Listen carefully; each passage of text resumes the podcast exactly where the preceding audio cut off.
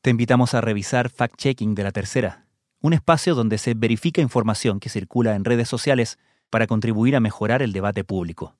Todos tenemos derecho a opinar. Hazlo bien informado. Revisa Fact Checking de la Tercera todos los días en latercera.com. La indignación crece en Estados Unidos por la muerte de George Floyd. George Floyd murió hace siete días luego de ser brutalmente detenido por un policía de Minneapolis. No puedo respirar. Grupos de derechos civiles dicen que fue un crimen racial. El caso de Floyd llevó a comparaciones inmediatas con el de Eric Garner, un hombre afro desarmado que la policía sofocó hasta la muerte en Nueva York en 2014. La ola de protestas que ha generado este nuevo crimen sacude a la mayor parte del país. Las calles ya están militarizadas. Desde la sala de redacción de La Tercera, esto es Crónica Estéreo. Cada historia tiene un sonido. Soy Francisco Aravena. Bienvenidos.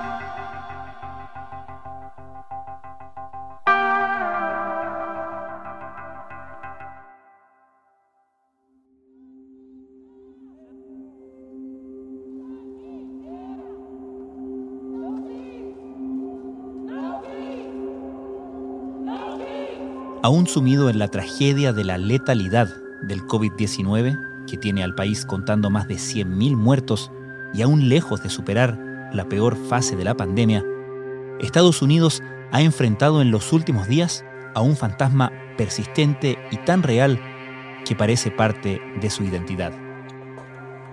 Su profundo conflicto racial. La historia de opresión y abuso al pueblo afroamericano sumó un nuevo mártir cuando el lunes de la semana pasada, un oficial de la policía de Minneapolis detuvo con fuerza mortal a George Floyd, un afroamericano de 46 años. Las imágenes, captadas por varios transeúntes en sus celulares, se hicieron virales en minutos. El policía blanco presionando con su rodilla el cuello de Floyd en el suelo, inmovilizado, ocupando su último aliento en pronunciar una frase que ya se había hecho famosa en otro caso de abuso racial de la policía. No puedo respirar. La denuncia dio paso a la rabia y al hartazgo de un pueblo cuya lista de víctimas tiene una actualización constante. El temor al coronavirus y las indicaciones de distancia social quedaron atrás para miles de manifestantes, primero en Minneapolis en marchas que derivaron en violencia, en saqueos, en vandalismo y en más marchas, más violencia, más destrucción y más enfrentamientos virulentos en 140 ciudades de todo el país. Frente al panorama, el presidente Donald Trump salió a polemizar con dureza, llamando a los manifestantes terroristas y prometiendo sacar a las calles a las Fuerzas Armadas para restablecer la ley y el orden. El lunes, después de haber sido ridiculizado por haberse refugiado en el búnker de la Casa Blanca mientras las calles centrales de Washington, D.C. ardían, Trump ordenó que la policía dispersara con violencia a una multitud que protestaba frente a la casa de gobierno para caminar a fotografiarse sosteniendo una Biblia en una emblemática iglesia cercana. Prominentes líderes religiosos condenaron el gesto. Trump apuntan los observadores, parece determinado a extremar el conflicto en función de su campaña de reelección y, según sus críticos, a esconder su mal manejo de la crisis del coronavirus. Ayer, Joe Biden, el presunto candidato demócrata en noviembre, le recomendó que no solo se fotografiara con la Biblia, sino que también la leyera. También le sugirió leer la Constitución cómo llegó Estados Unidos a esta apocalíptica tormenta perfecta de coronavirus, violencia racial y destrucción de la conversación política? ¿Qué efectos puede tener todo esto en las elecciones de noviembre? Creo que se juntan muchas cosas a la vez. El periodista Juan Manuel Benítez es analista político de la cadena de noticias New York One y conductor del programa Pura Política. Lo primero es la crueldad de la muerte de George Floyd.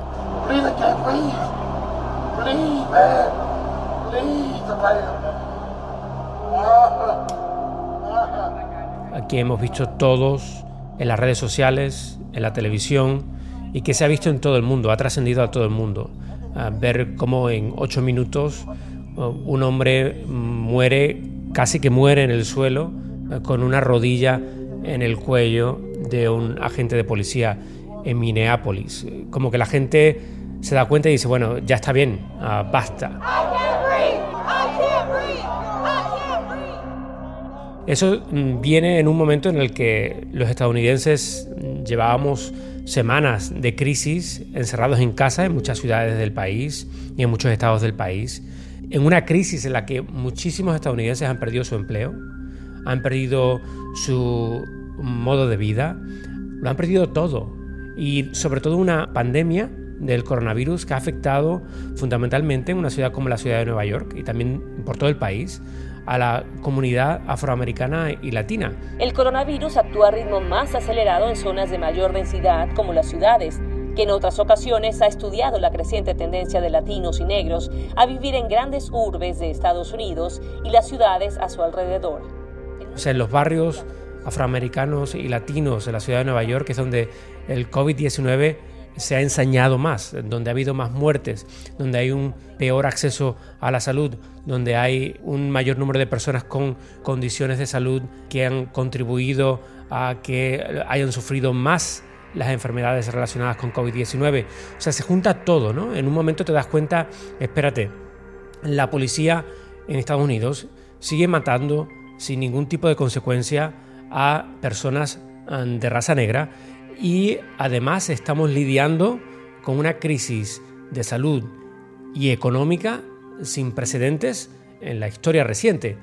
Entonces, todo como que se junta y luego unas manifestaciones que son multitudinarias por todo el país, y te hablo específicamente de la ciudad de Nueva York, que son constantes en diferentes áreas de la ciudad, multitudinarias, eh, de gente, mucha de ellas que no tiene eh, más que quedarse en casa o salir a manifestarse por una causa que consideran justa, eh, porque muchos de ellos tampoco están trabajando o porque no tienen un lugar tampoco donde socializar y canalizan esa ira, esa rabia en esas manifestaciones masivas en las calles.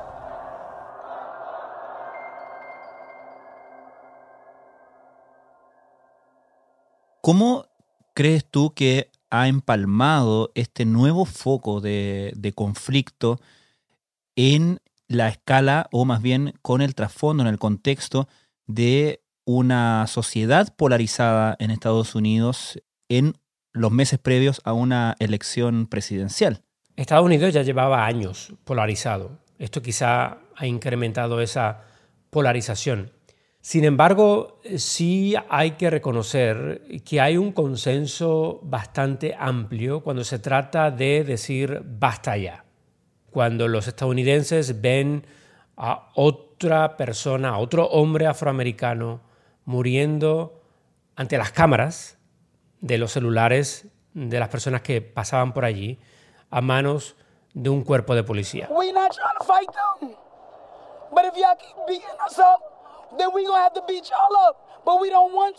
Ha habido un consenso bastante amplio de decir basta ya. Esto no solo es la comunidad afroamericana de Estados Unidos gritando dejen ya de matarnos. Estos son todas las comunidades del país, gran parte de ellas, que se han unido para decir basta ya. Luego, claro, tienes la polarización creada entre el Partido Republicano y el Partido Demócrata en los últimos años y sobre todo con un presidente ah, muy controversial que se beneficia también de esa polarización. Una polarización que no estamos viendo solo en Estados Unidos, sino en muchos países del mundo.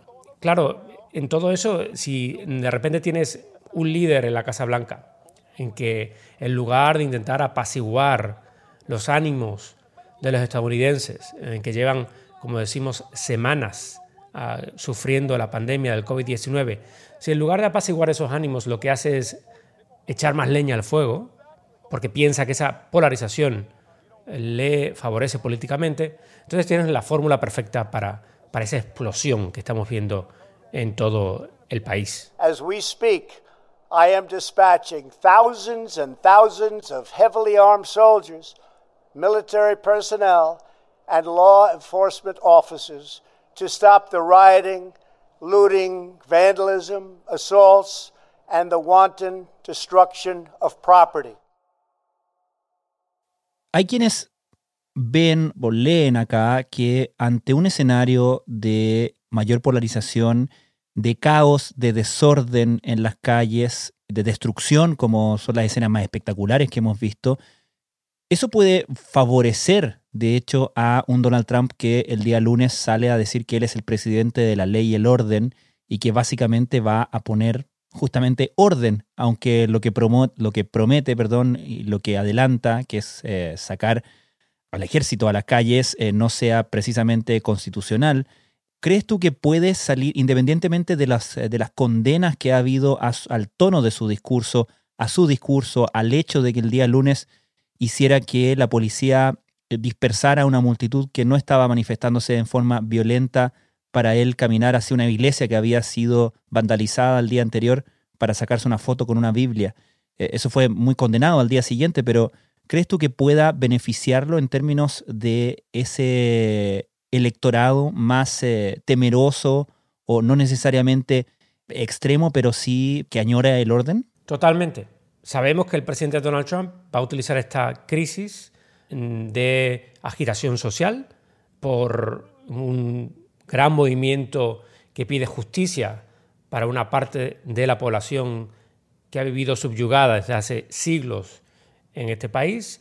Él va a aprovechar esta crisis para tapar los errores terribles de la crisis que todavía también tenemos del coronavirus. I am your president of law and order and an ally of all peaceful protesters.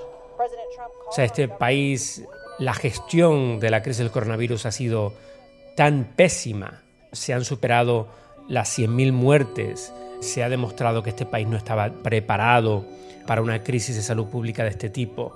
No había las pruebas de diagnóstico necesarias, no había los sistemas de control necesarios, no había los sistemas de protección, o sea, el material de protección personal que necesitaban todos los trabajadores sanitarios de todo el país.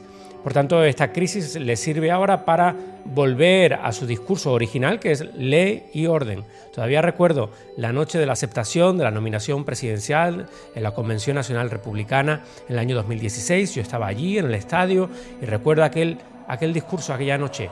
Todo era ley y orden, ley y orden.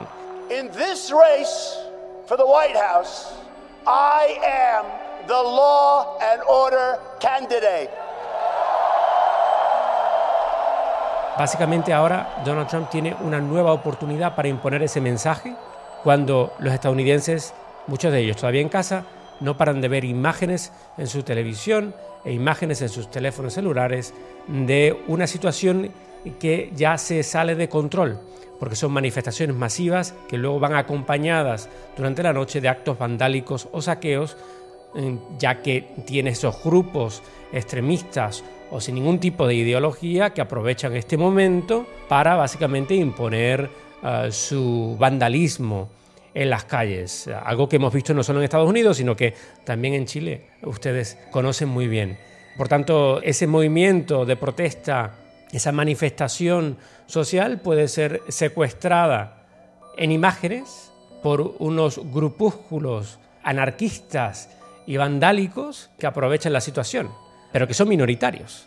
Pero se pueden, pueden terminar secuestrando este movimiento social y terminar dominando con el miedo a un electorado que, como bien dices, va a las urnas en el mes de noviembre y tendrá ante sí la decisión de si reelegir a Donald Trump, un presidente que da esa imagen de fortaleza, de siempre gano, de ley y orden, o elegir otra opción que eh, se alinea un poco más con las líneas de solidaridad y progresistas que estamos viendo en las manifestaciones por todas las ciudades del país.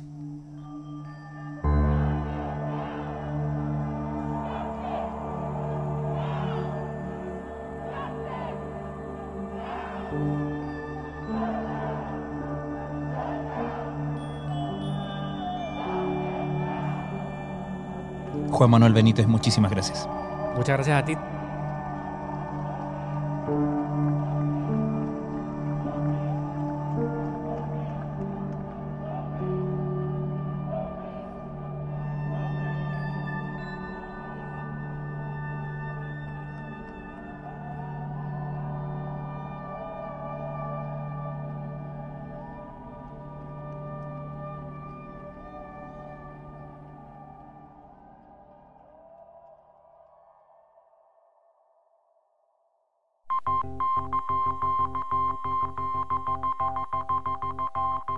Crónica Estéreo es un podcast de la tercera.